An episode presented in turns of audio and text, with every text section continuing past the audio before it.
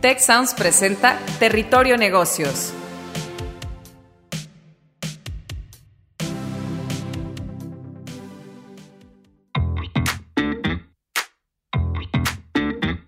Bienvenidos a Territorio Negocios, de EGADE Business School y la Escuela de Negocios del Tecnológico de Monterrey.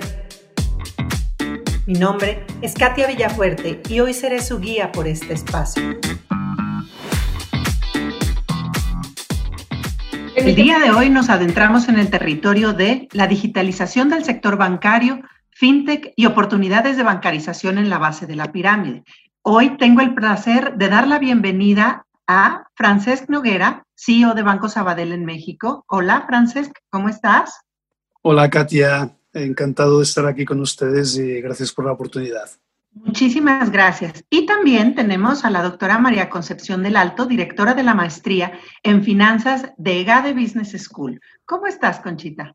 Hola, muy buenas tardes. Muy bien, gracias a Dios y pues encantada de estar aquí con ustedes y compartiendo con Francés también. Pues muchísimas gracias a ambos. La verdad es que me interesa muchísimo este tema porque al final del día la digitalización en el sector bancario y fintech pues está detonando grandes oportunidades de bancarización en la base de la pirámide, ¿no? Y en eso la verdad es que Latinoamérica ha avanzado muchísimo en los últimos años, particularmente obviamente con toda esta situación de la pandemia, ¿no? Y ahí es donde me gustaría hacerles una pregunta. Esto, pues, por un lado, podría ser muy positivo porque permite que los gobiernos empiecen a movilizar más recursos en beneficio del desarrollo de los países. Sin embargo, ¿cuáles son las principales razones de este boom bancario durante la pandemia, doctora Conchita? Definitivamente, el encierro fue un factor clave que obligó a las personas a realizar sus compras y transacciones por medios electrónicos. El COVID vino a cambiar patrones culturales como el miedo a usar la tecnología, en todos sus medios de pago y principalmente en la población de adultos mayores, quienes fueron los más afectados por el encierro y pues no tuvieron opción más que hacer uso de las plataformas para realizar sus transacciones. Se observó una revolución en la tecnología que pues modificó las tendencias de consumo y casi todo se ha dado a través de la tecnología. Y por el lado de las empresas, pues también se vieron forzadas a incorporar la transformación digital o definitivamente moría, ¿sí? A distintos tamaños de empresas, cada una se tuvo que mover y algunas pues en ese proceso no sobrevivieron. Ahorita estimamos que el 70% de las pymes han implementado algún tipo de tecnología para mantener sus operaciones y pues ser más eficientes. ¿sí? Han crecido en forma importante. Por ejemplo, Mercado Pago hace 3 millones de transacciones al día, Walmart en su tercer reporte trimestral ¿sí? menciona que las ventas por el canal de e-commerce crecieron un 201% solamente en el tercer trimestre del año. De igual forma, Liverpool, un jugador muy importante que también ha hecho un proceso de transformación eh, relevante, reportó que sus ventas por Internet se multiplicaron por tres, ¿sí? Y bueno, pues otras han hecho alianzas importantes como Banco Azteca, que tiene 10 millones de clientes y que ha anunciado una alianza con PayPal, que les va a dar acceso a más de, 26 millones de comercios. Pues estos para mí han sido factores determinantes en, en, lo que se ha dado de, del boom bancario en estos, en estos meses, ¿no? Muchísimas gracias. Pero también al final del día este incremento, eh, sobre todo en los niveles y volúmenes de los que nos hablas, Conchita, eh, en toda esta parte de la bancarización, ha dejado en evidencia que algunos de los problemas que tienen muchos bancos es precisamente la infraestructura. Y esto obviamente entorpece eh, todo el alcance de las entidades financieras, como el acceso limitado a Internet o a la digitalización óptima de los servicios bancarios. ¿Qué tendríamos que hacer para que esta transición sea efectiva? ¿no? Este, que este alcance de todas las personas ah, llegue verdaderamente a todos los niveles socioeconómicos, Francesc. ¿Qué estrategia crees que debe seguirse para que las personas menos favorecidas puedan aprovechar las ventajas del sistema financiero? Mira, yo, mi opinión aquí, Katia, es que los modelos bancarios tradicionales que se basan en, en una infraestructura de sucursales, claramente no han sido capaces de llegar a todos los mexicanos. ¿no? Hay un tema ahí de, de, escala. Recordemos que México es un país muy grande y es literalmente imposible que, que, un modelo de sucursales alcance todo el país. Y luego también hay un modelo de, de, servicio, ¿no? Eh, un servicio en sucursal operativo, pues realmente es un servicio inferior comparado con el que se puede obtener a través de una experiencia en digital. Entonces, en ese sentido, sí que mi opinión es que claramente la, la bancarización de México vendrá por, medios digitales. Además, hay un insight muy, muy interesante en este sentido, que es que clientes de banca mexicanos, pues habrá un 30 y algo por ciento, pero mexicanos que tienen un smartphone, eh, pues hay más de un 80 por ciento. Entonces, esto sí que nos da un poco la pauta de lo que puede venir a partir de ahora. Yo no creo que sea un tema de mala conexión de Internet, creo que cada vez hay un mejor Internet y cada vez hay una cobertura mejor en, la República. Yo creo que simplemente es un tema de de conseguir que los mexicanos uh, usen un, una, plataformas digitales para soluciones financieras. Y aquí sí que realmente la pandemia está siendo un detonante en este sentido, porque estamos viendo mucho mayor apetito de los mexicanos por usar soluciones digitales en el mundo bancario. Ok, sí, tienes razón. En realidad sí no lo había pensado desde esa perspectiva. Entonces, más bien lo podríamos ver que la pandemia ha acercado más a las personas a los sistemas bancarios y ha cerrado el camino para la inclusión financiera. Pero entonces, si nos paramos desde esta perspectiva, también mucho se habla de riesgos. Particularmente mencionando una digitalización y una bancarización tan rápida, sin una modernización de la legislación y de la estructura regulatoria, pues realmente se podría llevar a, una concentración del mercado donde algunos competidores se favorezcan más que otros. En ese sentido, Conchita, ¿cómo se puede mitigar el o los riesgos que pueden existir con este aumento de personas ingresando al sistema financiero, pero sin la existencia de los controles necesarios? Pues mira, yo creo que se ha avanzado con la ley FinTech, que recientemente se ha, pues, se, ha publicado y, donde se busca tener un mayor control sobre las, las FinTech que están incursionando en este segmento. Y bueno, pues esto les va a obligar a tener mayores eh, procesos de control interno y que le, y que le brinde más seguridad a, a los usuarios. Sin embargo, sí es pues algo eh, relevante mencionar que, que, ahorita se están identificando alrededor de 440 jugadores en, este ecosistema de, de, fintech, pero solamente 90 es el, es el estimado que salgan con autorización por parte de la Comisión Nacional Bancaria y de Valores. Entonces, eso sí es un factor a considerar y que la población tenga conciencia de, que, de que al, entrar en, las plataformas de ciertos negocios, pues sí hay un, hay un mayor riesgo por, por la escasa supervisión que se tenga o si, o si no es que no se, no, se dé. Y pues también hemos tenido una reducción significativa en, en, lo que son los presupuestos destinados para la Comisión Nacional Bancaria de Valores, donde, bueno, pues esa, esa reducción va a implicar que no se tenga el personal suficiente y, y sobre todo capacitado para, para, atender todos estos factores que, pues que, que inciden en que, que, sean más vulnerables este, los, eh, las plataformas y que también de alguna manera, bueno, pues eh, afecta a los, a los usuarios, ¿no? Porque son sujetos de, de, de, tener, de tener algún, algún fraude. Entonces, no sé si, si Frances, quisieras complementar tu punto de vista.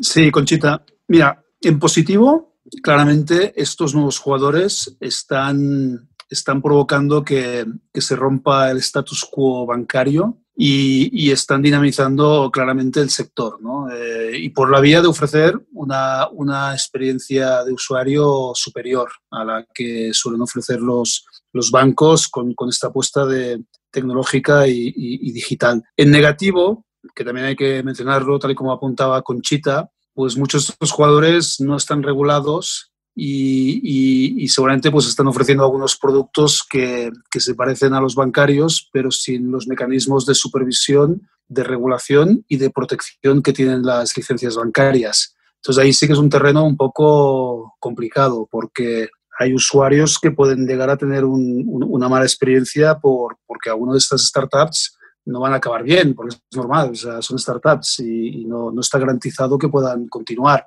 Y ahí puede haber algún tipo de, de, problemática con, con, los usuarios. En caso, una, una, cosa que también estamos viendo últimamente es que hay varios, varias de estas fintechs que se anuncian como neobancos ¿no? o, challenger banks. Esto es absolutamente confuso porque están usando un nombre, que es el nombre banco, que solo lo puede usar una licencia bancaria. ¿no? Entonces, yo diría que sí, por un lado, claramente están, están ayudando a que, a que haya mucha más competencia y que el sector empiece a modernizarse y están jalando mucho de los bancos pero cuidado porque, porque yo creo que es muy importante que el regulador entre y, se asegure de que, de que estos, estos vehículos pues, pues cumplan si hay una regulación y, y, si no, pues que quede muy claro que no son bancos. ¿eh?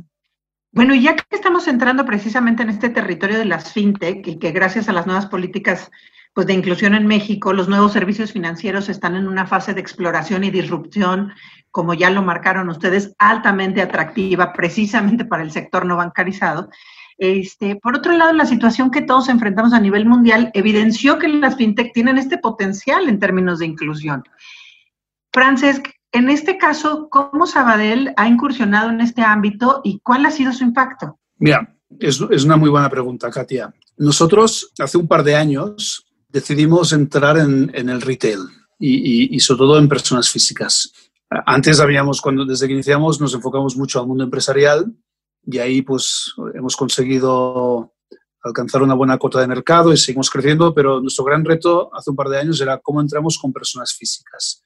Y, lo que teníamos muy claro es que tenía que ser un modelo basado en tecnología, eh, porque realmente es el que ofrece una experiencia de usuario superior, es el que tiene, es mucho más eficiente en costos y, y eso al final se traslada en mejores precios a los usuarios y, hay muchas ventajas realmente. Entonces, em, un poco la reflexión nuestra fue que los que realmente tenían, en algunos casos, a millones de personas físicas como clientes, no eran los bancos, ni tan siquiera las fintechs, sino que eran jugadores de otros sectores. Pues básicamente son retailers, que pueden ser eh, e-commerce o, físicos, eh, compañías de telefonía, lo que decía antes, casi todo el mundo tiene ya en México un smartphone y, compañías de este tipo, ¿no? Puede haber también gimnasios, eh, compañías de transporte tipo Uber, etc.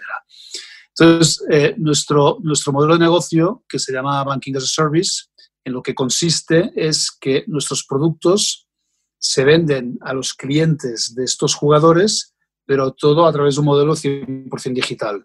Es un, es un modelo B2B2C Em, y, cómo funciona es que mediante una capa de APIs, APIs son, son ah, protocolos que permiten conectar sistemas de, diferentes, nuestro, nuestros sistemas eh, donde, donde residen los puntos bancarios se conectan con los sistemas de, retailers, de telcos, de estas compañías, y a través de esos eh, ellos ofrecen a sus clientes ah, una cuenta bancaria, una tarjeta de débito, un, un crédito digital, todo con la premisa que tiene que ser 100% online y una experiencia de usuario superior. Entonces, bueno, realmente sí que creemos, es un modelo que está agarrando mucha atracción, no únicamente en México, sino a nivel mundial, porque tiene mucho sentido que, que sea así como, como, como, te estoy explicando.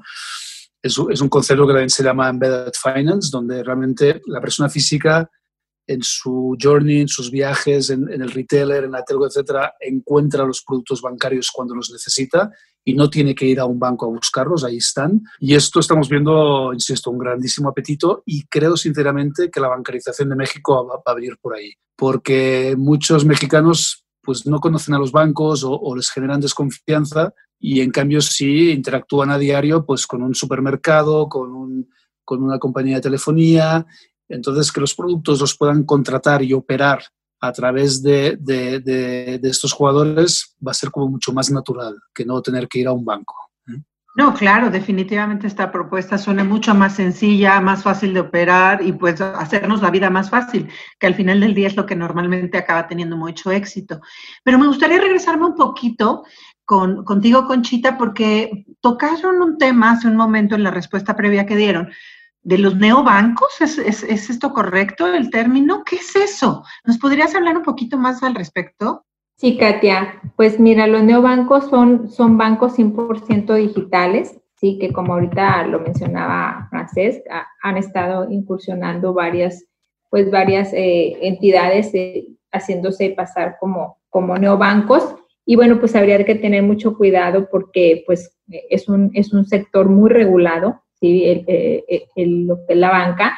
Entonces, estos, estos, estos neobancos, bueno, pues ofrecen ciertas ventajas y, ciertas desventajas, ¿no? Que, que, hay que tener en cuenta al momento de, al momento de analizar este tema. Dentro, dentro de las ventajas que yo le vería a esta figura, bueno, pues que son menores costos de operación, al no tener toda una infraestructura de, de, espacios físicos, de logística y todo lo que, lo que conlleva eh, la operación de un banco formal, ¿verdad? Como, como Sabadell, que, que tiene todas las regulaciones y tiene todos los procesos, ¿verdad? De, de lo que son controles internos y la seguridad que brindan de sus transacciones a sus clientes. Tenemos por ese lado, ¿sí? Entonces, este, es muy importante, es muy importante que, que el usuario, bueno, pues se sienta respaldado de, de, de, que, de que este, este banco que esté en un formato digital, bueno, pues cuente con toda, con toda esta infraestructura. Entonces, bueno, pues habrá algunos jugadores que,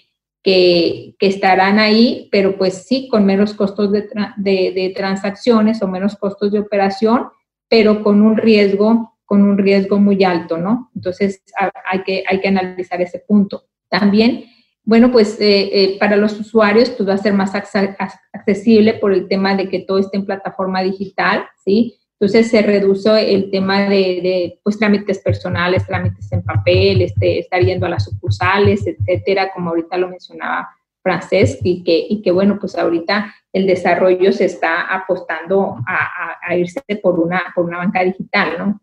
Se busca que contribuyan a una mayor inclusión financiera para incorporar a segmentos de la población que no están bancarizados tenemos en el caso de México, por ejemplo, un, segmento muy importante que es la población rural. Entonces, ¿cómo vas a hacer llegar a, toda, a todas esas personas el acceso a, transacciones bancarias si muchos de ellos a lo mejor no cuentan con, con el celular o no cuentan con con una calidad de internet adecuada para poder hacer este tipo de transacciones, ¿no? Entonces, bueno, pues eh, eh, esa, es, una parte que hay que considerar. Y bueno, pues dentro de las desventajas que, que yo vería, pues es lo principal es la, la seguridad, ¿no? Por, por, la falta de, de, una adecuada regulación y supervisión, ¿sí? Entonces eso pues los hace más vulnerables y, y bueno, pues también eso sería un foco de, atención para todas las personas que puedan ser susceptibles de, un fraude por, alguna figura de este tipo. Y, bueno, pues también existe eh, desconfianza de, un segmento de la población que pues no están familiarizados con una banca digital. Existe mucho temor a hacer transacciones en, este tipo de plataformas y principalmente la población eh, de adultos mayores que tienen un, poco más de carencia en cultura financiera este, y, que, y que, bueno, pues eh, implica mucho, mucho miedo a llevar a cabo sus transacciones por, esta, por estos canales. Y bueno, otro punto muy importante es la diversidad en, en el portafolio de los productos que ofrecen, ¿sí? Por el tamaño que tienen, bueno, pues es poco lo que pueden ofrecer. Entonces, ellos pues no podrán ofrecer ciertos servicios como pues como créditos hipotecarios o, acceso a inversiones, sí, que, que pues esto ya, ya lo ofrece un, banco con, con, todo, con, todas las, pues con todas las regulaciones y todos los, los, los procesos que, que lo hacen más sólido y más fuerte. Muchas gracias, Conchita. Y pues ya escucharon, como bien dicen los expertos, las fintechs han sido hasta el momento el sector que mejor ha movido sus fichas durante la agresiva temporada de la pandemia, aunque también ha quedado evidenciado que hay muchos capítulos por recorrer. Aquí me gustaría eh, tocar otro tema. Yo he escuchado que se habla de que el próximo capítulo también podría venir eh, o estar protagonizado por lo que se conoce como el Open Banking, que se supone que permitirá la apertura de los datos de los clientes a nuevos jugadores financieros, como bancos, fintech, incluso grandes big tech. Francesc, ¿qué beneficios crees que traería esta tendencia? Enormes, eh, Katia. De hecho, el modelo que te explicaba antes de Banking as a Service es un modelo de negocio que se basa en la tecnología de Open Banking. Open Banking al final que es, es que los sistemas de diferentes jugadores se puedan conectar y a través de estas conexiones, que típicamente se hacen con APIs, uh, se puedan compartir los datos de los clientes. ¿no? Eh, aquí solo, solo un, un, tema importante para que nadie se asuste, esto siempre bajo el consentimiento del cliente. O sea, las leyes vigentes de protección de datos lo que obligan es que solo los, los datos de un cliente pueden ir de un jugador a otro con el consentimiento previo del cliente, si no está absolutamente prohibido y, penalizado. Entonces, el Open Banking, que es pues, un gran habilitador para que realmente hoy en día eh, un, un, cliente, una persona física, eh, pueda decidir que sus datos eh, vayan a, donde él quiera, ¿no? O donde ella quiera. O sea, esto, el Open Banking lo que reafirma es que el propietario de los datos es la persona física de sus datos, no, no, no un banco en particular. Y, por tanto la persona física tiene el derecho, que no la obligación, como decía antes, de que, de que estos datos eh, puedan ser compartidos a otros jugadores para que esta persona pues, tenga acceso a, otros productos que quizá ese banco no le está ofreciendo. Y esto sí que yo creo que es una revolución enorme. ¿no? En, en, Europa va muy avanzado ya, ya, ya está en vigor, de hecho, y los bancos tienen la obligación de compartir estos datos de los clientes a petición de los clientes. Y esto pues está beneficiando mucho a, a los nuevos uh, jugadores, ¿no? Uh, bancos nuevos, fintech nuevas, que gracias a, a, a esta a estas directrices, a esta normativa, pueden tener datos de, potenciales clientes y, así pues ofrecerles productos eh, muy competitivos. Yo creo que es algo muy positivo, sinceramente, que genera ecosistemas que favorecen a las personas físicas en el mundo financiero y en México pues está también previsto y lo que esperamos es que se despliegue cuanto antes esta, esta normativa. Ok, pues bueno, como vemos, la realidad es que esto es un tema que da para mucho que todavía hay muchas cosas que están por venir, que podemos profundizar aún más, pero pues desafortunadamente nos acercamos al final del episodio. Pero me gustaría antes de cerrar que tanto Frances como Conchita nos dieran un mensaje final de qué nos llevamos en todo este proceso de la digitalización del sector bancario, fintech y oportunidades de bancarización en la base de la pirámide.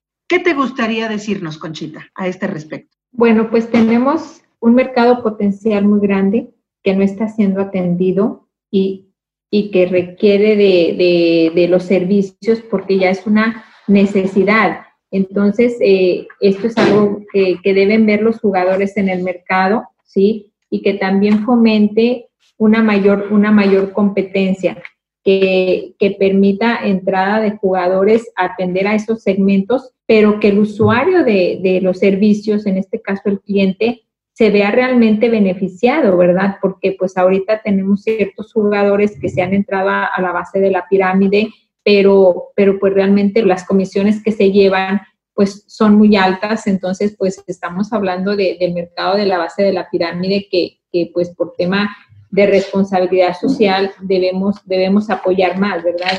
Y como, y como mencioné hace un momento, yo creo que una parte crucial es la atención de los jugadores en, el segmento de lo que es eh, la población rural, ¿verdad? Dar el servicio a, todas esas personas, que es un mercado muy grande y, que si lo saben y que si lo saben atender y si saben llegar a él, pues yo creo que también va a ser rentable y se van a ver beneficiadas las personas pues con, tener mayor inclusión, mayor acceso a diversos servicios y que, y que se pueda ver un beneficio económico para ellos, ¿no? Entonces, es la parte de, de buscar, eh, de buscar la, la atención a, a, ese tipo de, de, personas y que, y que pues para ellos no tenga costos significativos.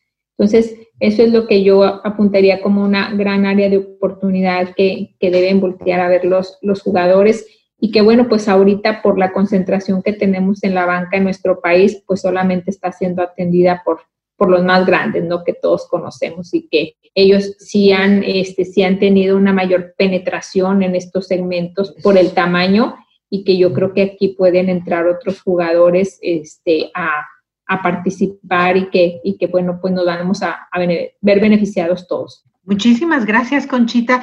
¿Qué te gustaría agregar, Francesc? Creo que tú has hablado mucho precisamente de estos nuevos jugadores ¿Qué mensaje final te gustaría darnos? Bueno, yo de entrada concuerdo con el mensaje de Conchita y, si acaso apuntar algunas cosas ¿no? que creo que son importantes.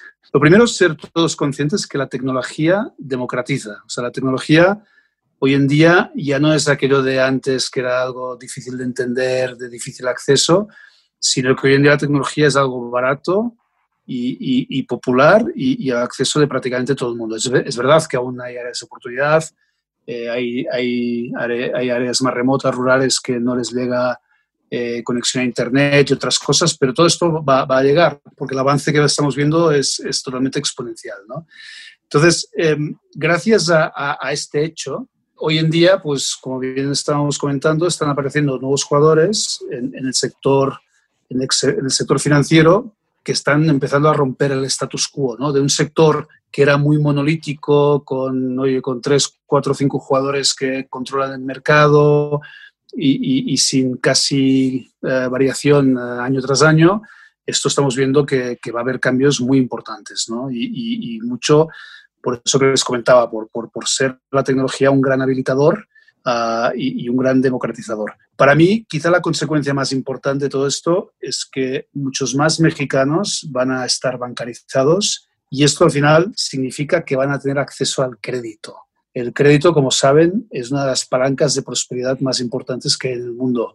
Y hoy en día hay millones de mexicanos que, para ellos es imposible eh, obtener un crédito. Creo que a partir de todo este esfuerzo digital y toda esta competencia nueva, por parte de fintechs y los bancos que también están modernizándose y toda esta, esta, situación que estamos viviendo, que, la pandemia está acelerando, estoy convencido que muchos más mexicanos, eh, de forma sustancial, tendrán acceso al crédito y esto sí que puede ser un, un cambio importante en, en, el país en términos de prosperidad general de, de, la población. Y luego, un poco para acabar, y, y como bien decía Conchita, pues lógicamente esto también va va a suponer un mejor servicio bancario, financiero y a un precio mucho más competitivo que hoy día, ¿no? Pues qué gran charla. La realidad de las cosas es que eh, es un tema que da para mucho más, para profundizarse mucho más. Yo creo que algo que también me, con lo que me gustaría cerrar es indicar que seguimos teniendo una agenda pendiente en cuestiones de legislación y de regulación. Pero pues muchísimas gracias. Gracias a todos por estar con nosotros este día en Territorio Negocios. Nos escuchamos la próxima semana. Si quieres conocer más sobre los sucesos de la actualidad política, te invitamos a escuchar Con su permiso, el podcast en el que nuestros expertos hablan sobre los temas más actuales de la agenda pública en México y en el mundo. Escúchalo en Spotify, Apple Podcast y Google Podcast. Gracias por escuchar un episodio de Territorio Negocios el podcast de EGADE Business School, la Escuela de Negocios del Tecnológico de Monterrey y Tech Sounds. Productor ejecutivo de Tech Sounds, Miguel Mejía. Asistente de producción, Marcelo Segura. Productores de Territorio Negocios, Luis Vargués, Triana del Castillo, Carla Díaz, Desiree Ukovitz y Santiago Velázquez. Postproducción, Max Pérez. Los invitamos a escuchar el siguiente episodio de Territorio Negocios y el resto de programas de Tech Sounds en Spotify, Apple Podcast, Google Podcast y en tech.mx diagonal tech-medio sounds.